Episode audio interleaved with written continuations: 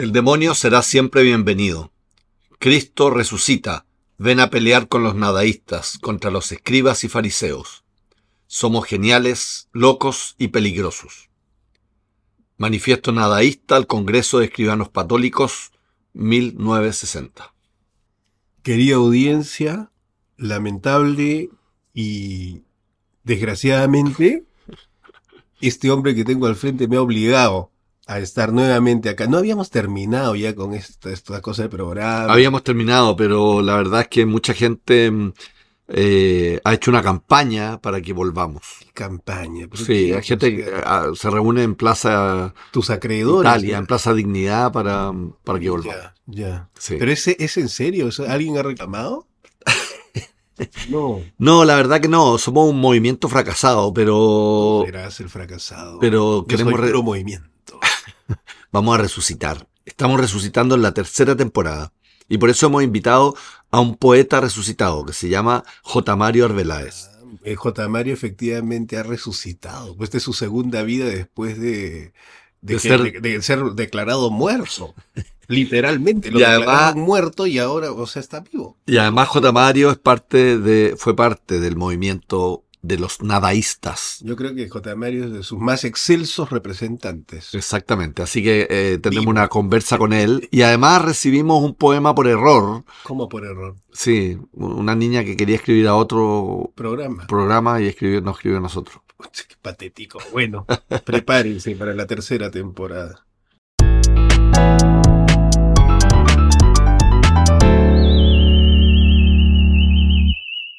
El premio Nobel alternativo en esta tercera temporada es para el poeta colombiano J. Mario Arbeláez. ¿Pero por qué grita? J. Mario se escribe junto. Sí, claro. J. Mario. Y J. Mario es de Cali, pero eh, es más bien paisa, ¿no? Sí, nació por error en Cali.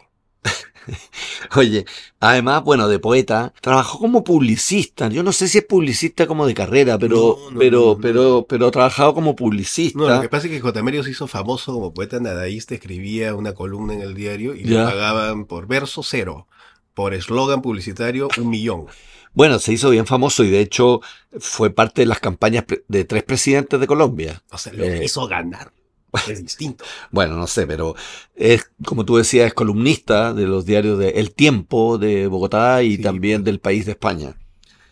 Lo más importante es que fue dado por muerto por una fake news. O sea, alguien publicó día y dijo, siento su muerte y, y empezaron una rueda de obituario, ¿no? Por todo el mundo. Salió en el país, poeta, J. Mario, muere. ¿No? La- su familia se enteró que eh, lo habían, mm, que estaba muerto por la prensa. Y después van ahí a la, a lo- a la clínica, al hospital, y dicen, no, está, está muy bien, salió muy bien de la operación. Entonces le tocó leer sobre su propia muerte. Está bueno, está bueno. después de la guerra. Un día después de la guerra, si hay guerra, si después de la guerra hay un día, te tomaré en mis brazos. Un día después de la guerra, si hay guerra, si después de la guerra hay un día, si después de la guerra tengo brazos, y te haré con amor el amor un día después de la guerra. Si hay guerra, si después de la guerra hay un día, si después de la guerra tengo brazos, y te haré con amor el amor un día después de la guerra. Si hay guerra, si después de la guerra hay un día, si después de la guerra hay amor, y si hay con qué hacer el amor. La madrugada del 29 de diciembre, el enorme poeta colombiano J. Mario Arbeláez fue declarado muerto por la prensa. Y horas más tarde estaría declarando, eh, cito, estoy consternado por la noticia de mi propio fallecimiento, pero también feliz por la reacción de las personas. ¿Cómo es esto de volver de la muerte, mi querido J. Mario? Gracias por estar en el programa. Eh, bueno, Javier, mil gracias por esta invitación. Eh, en realidad, pues eh, en este momento, cuando paso por las calles me llaman el resucitado. Estoy viviendo, pues imagínate, después de haber tenido la oportunidad de sentir en vida lo que repercutiría la muerte de uno ante el mundo, pues estoy prácticamente como viviendo un milagro, ¿no? Y una posibilidad infinita de, de seguir escribiendo con, con, las dos perspectivas, ¿no? De estar en la vida y haber estado en la muerte. De modo que, que tengo ese par de experiencias y gracias a ello estoy escribiendo ahora algunas crónicas al respecto que pues como te dije te, te, seré muy grato para mí hacértelas llegar para que las comuniques con los amigos. Eh, ¿Tú qué crees? No sé, habíamos estado conversando un poco en la introducción del programa sobre el, el nadaísmo, ¿no? Yo le decía eh, aquí a mi amigo Pancho Jiménez que a lo mejor esta misma acción, ¿no? De, fortuita, por supuesto, ¿no? De haber sido confundido y de haber muerto, y podría ser una acción nadaísta. ¿Qué te, qué te relaciona esas dos ideas, de la muerte con el nadaísmo?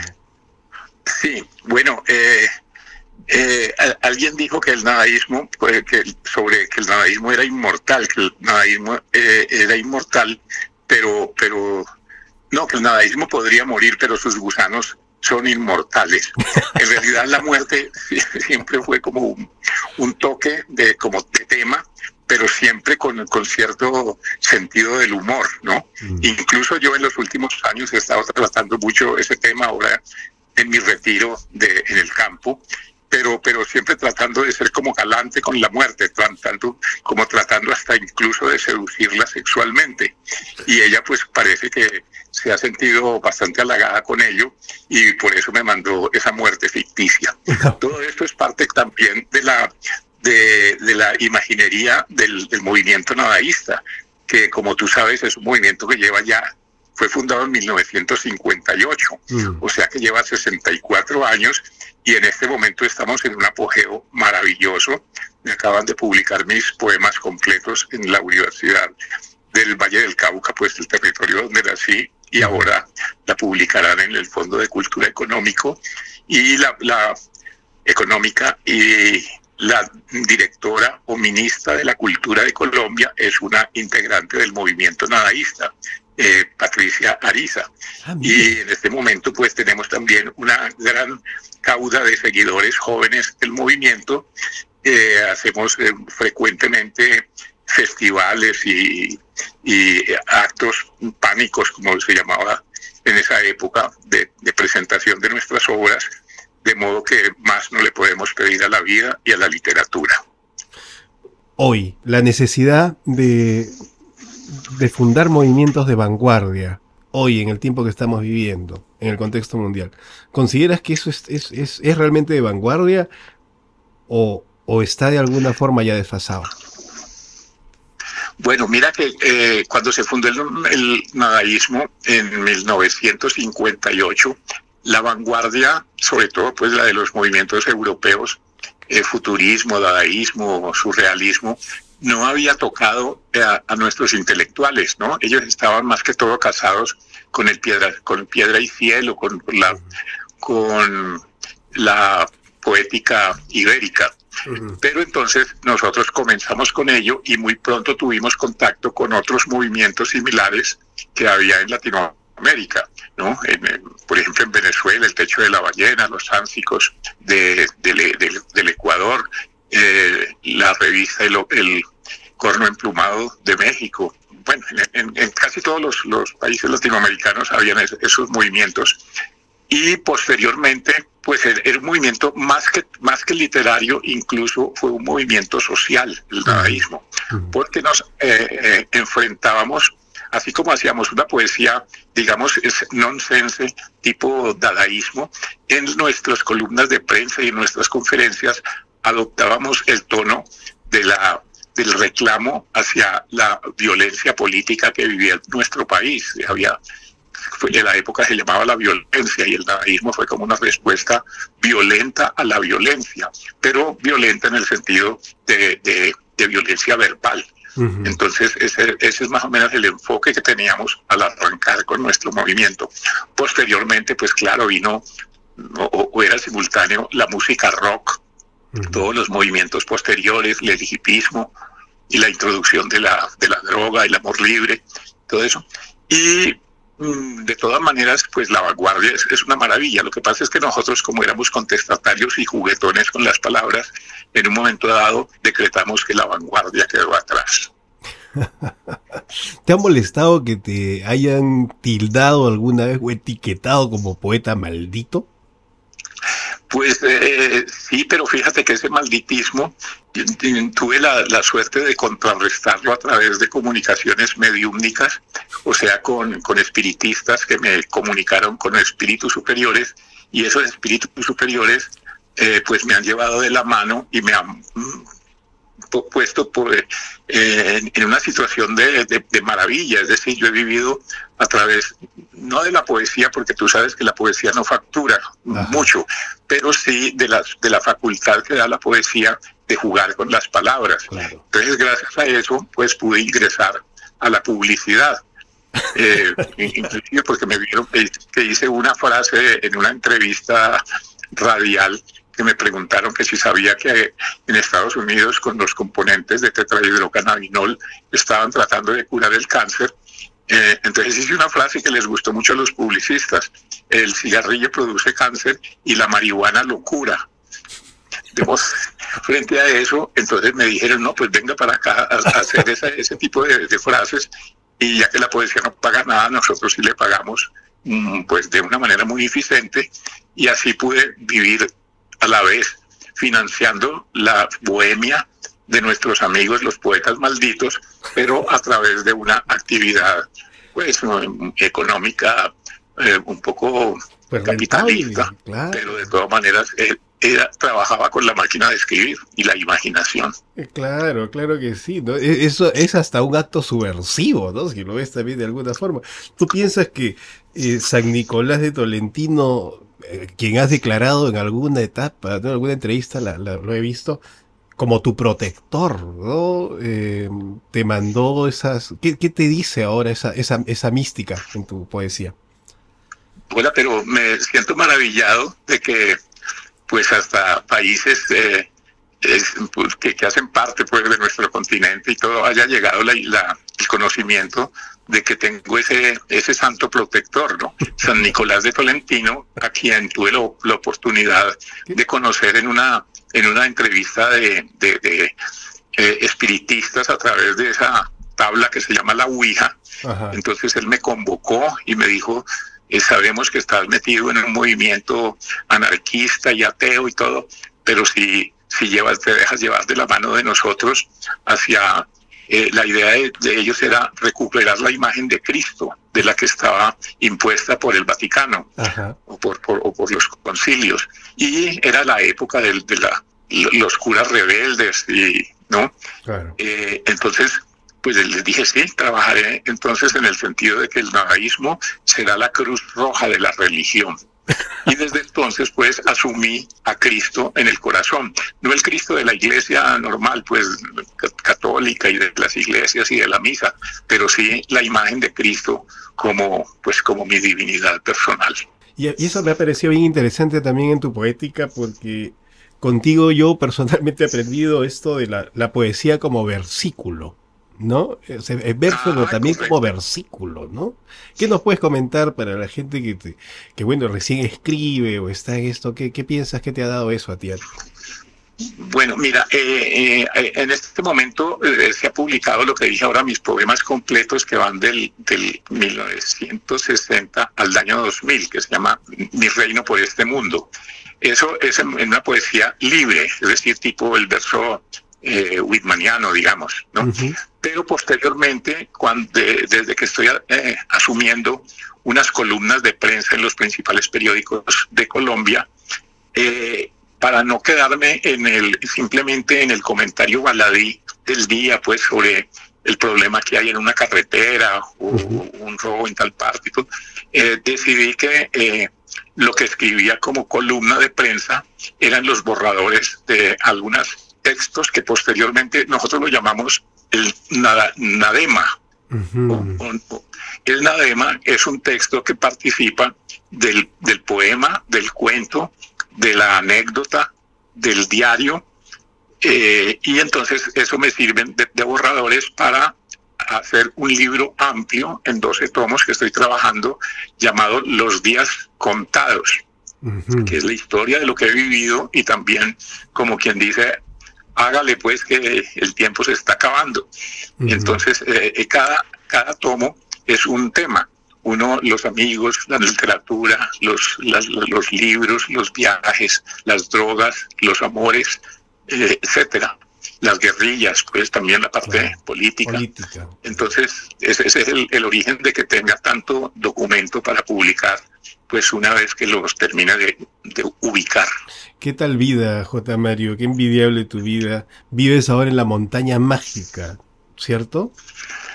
En la montaña mágica, sí, es un sitio maravilloso que ubiqué después de pues que ya había que salir, me pensioné mm, más o menos bien, entonces dije pues hay una- un dinerito, comprar un terreno en el campo.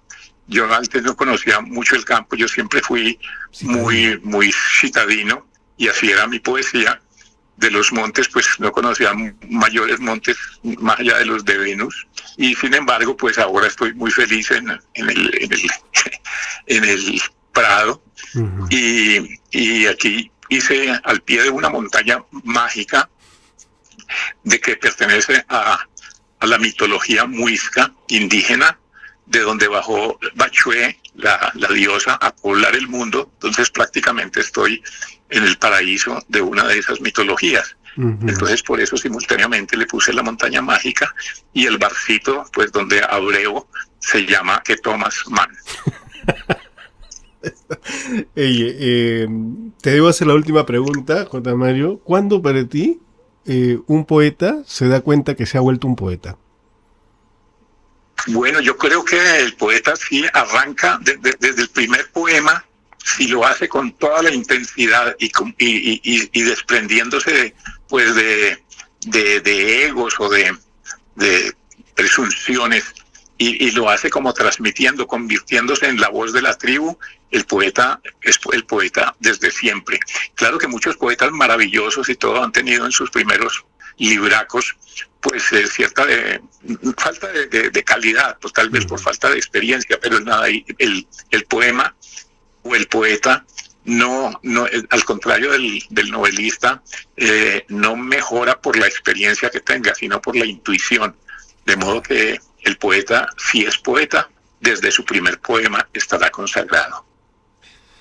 Oye, te agradezco enormemente el tiempo que te has tomado para darnos esta entrevista y ojalá podamos conocer alguna vez la montaña mágica. Ya me da ganas. Aquí serán bienvenidos siempre y nos mantendremos en la comunicación. Un gran abrazo, un abrazo. Muchas gracias. Chao. Chao.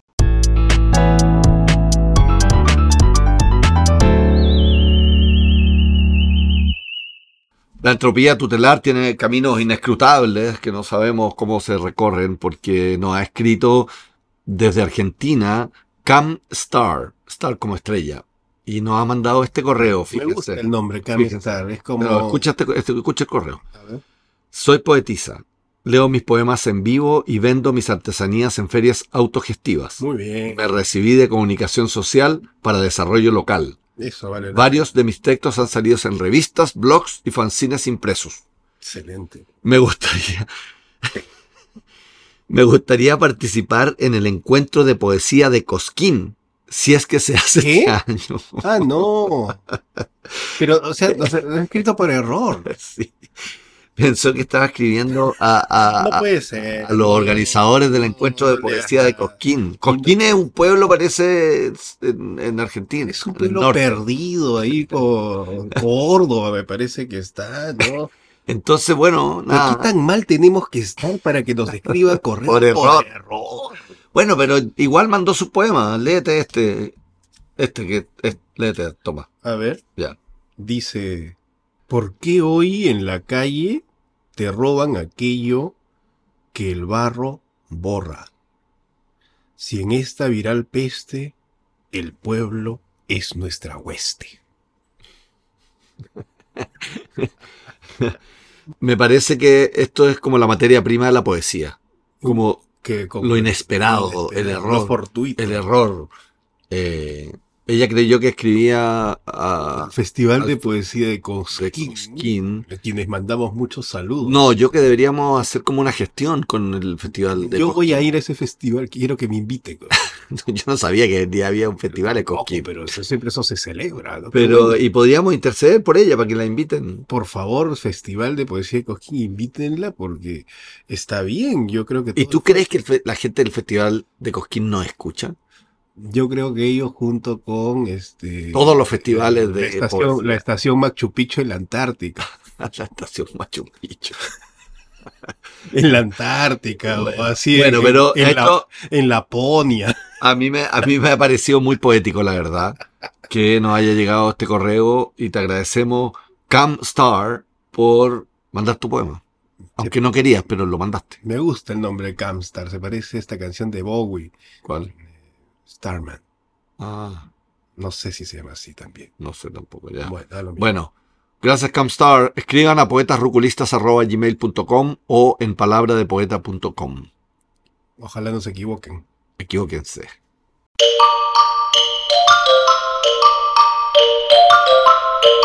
Bitácora Ruculista. Abrimos nuestra sección Bitácora Ruculista. En esta tercera temporada insistiremos en la ¿Cuánto vigencia. tiempo va a durar la tercera temporada? Porque yo ya me estoy aburriendo. No sé, no sé. Terminamos el capítulo. Oye, pero lo que sí sé es que vamos a ahondar en lo que es el movimiento. Creemos que este movimiento no está muerto, está vivo. Entonces, léete un aforismo eh, ruculista. Vamos a ver aquí en la sección de Lázaro. Am, ok, dice, ruculista, que la muerte te niegue la muerte y la poesía te niegue el poema. Hoy está bueno. Está Gracias. bueno, porque, mm, porque claro, lo que nos ha pasado a nosotros es que la muerte nos ha expulsado. Deja de hablar de nosotros. ¿Por qué no? ¿Por qué te me metes a mí en tu plural? Nada que Porque estamos haciendo un movimiento, Javier. Después la gente va a decir, No. en 30 años más, decir, bueno, y, y Francisco Jiménez y Javier Jackson Condor Tú te crearon quedarás, el te quedarás con el dinero del movimiento porque Ya. yo me voy a mover muy rápido, No, tú, tú, tú desaparecerás. Muy pronto. Un par Y, de años más, máximo. Hasta la cuarta temporada. y lo único que so- será tu poesía.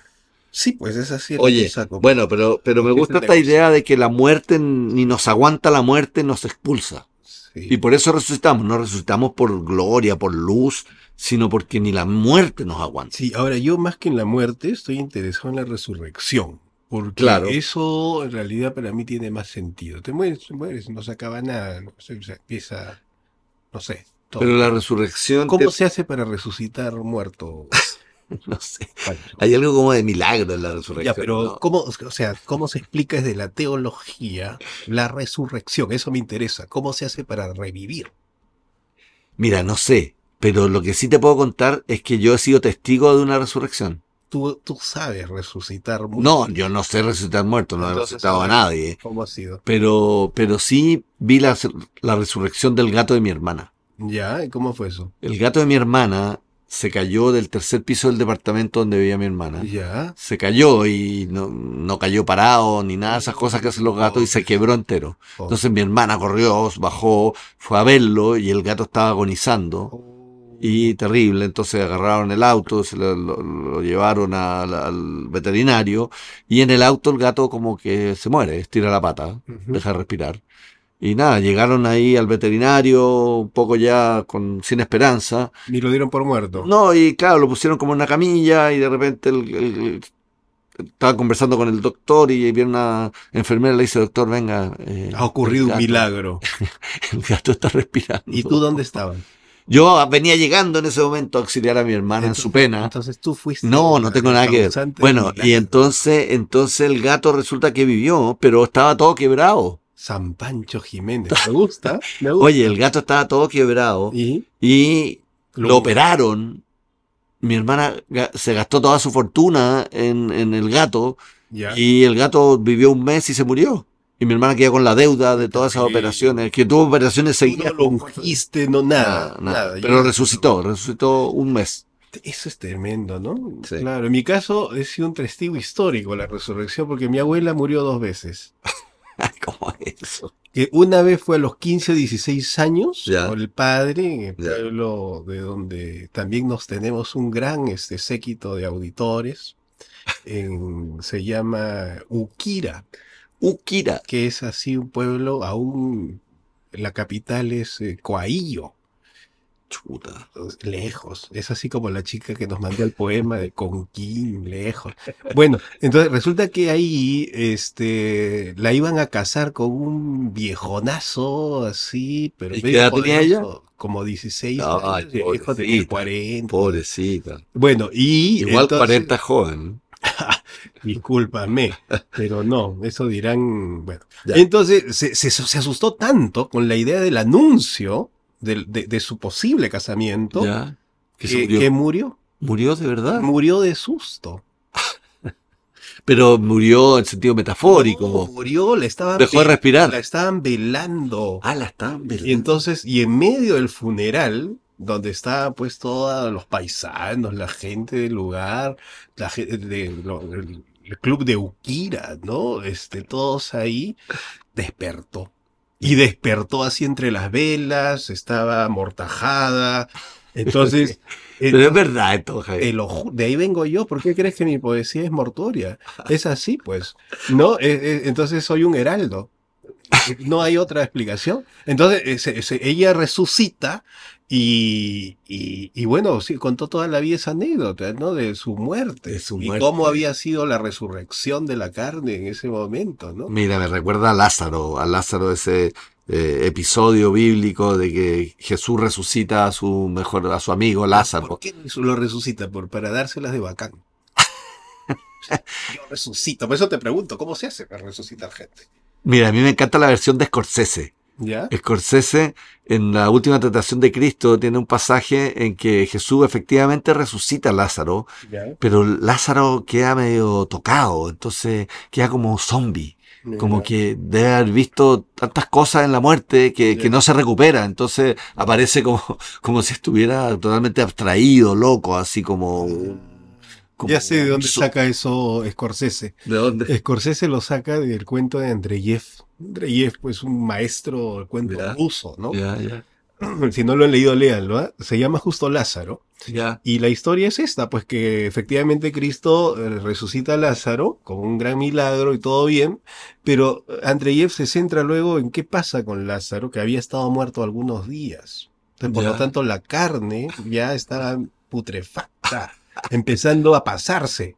Ah, Entonces, este Lázaro, si bien es cierto, la gracia divina continúa vivo, este Huele ya mal. huele mal, entonces no podías estar en la misma habitación que Lázaro, porque la- el olor a carne podrida era insoportable. bueno. Y no solamente eso, ¿no? También queda, antes Lázaro se dice, se dice, pues, ¿no? Que era un tipo alegre, risueño, claro, todo contento, y ahora quedaba siempre taciturno. taciturno, claro, flemático, claro, claro. lo- tipo que te- este, se veía cierta oscuridad en su mirada. Qué. Por otro lado, y en la parte práctica, nadie le quería dar trabajo a Lázaro. Porque iba a querer estar con un zombie, pues este, crea un mal ambiente Ah, laboral. Además que huele mal. Claro, pero Oye, crea un ambiente Pero laboral es una, siniestro. es una gran metáfora de nuestro movimiento roculista. Sí, claro. Somos como un Lázaro vuelto a la vida hediondo. Del ave fénix. No, yo resucito cada este, eh, sábado de resurrección. Oye, Ese día empiezo a nacer de nuevo, más que la Navidad y que mi cumpleaños. bueno, espero que mm, disfruten esta tercera temporada. Y que no está tan mal resucitar Agra- de vez en cuando. agradecemos a Breaking Work que nos sigue acogiendo para grabar este podcast. También agradecemos a Somos Polen. No que- sabemos si es Ah, polen no sabemos ya, bueno, no que sí, Ya, pero dejamos este agradecimiento entre paréntesis. Por si acaso, gracias. Ya, no, pero gracias a Radio Universidad de Chile que transmite este programa todos los sábados a las 10 de la noche. Que nos ha resucitado. Que nos ha resucitado resucitado. Sí. Gracias. Manden poemas.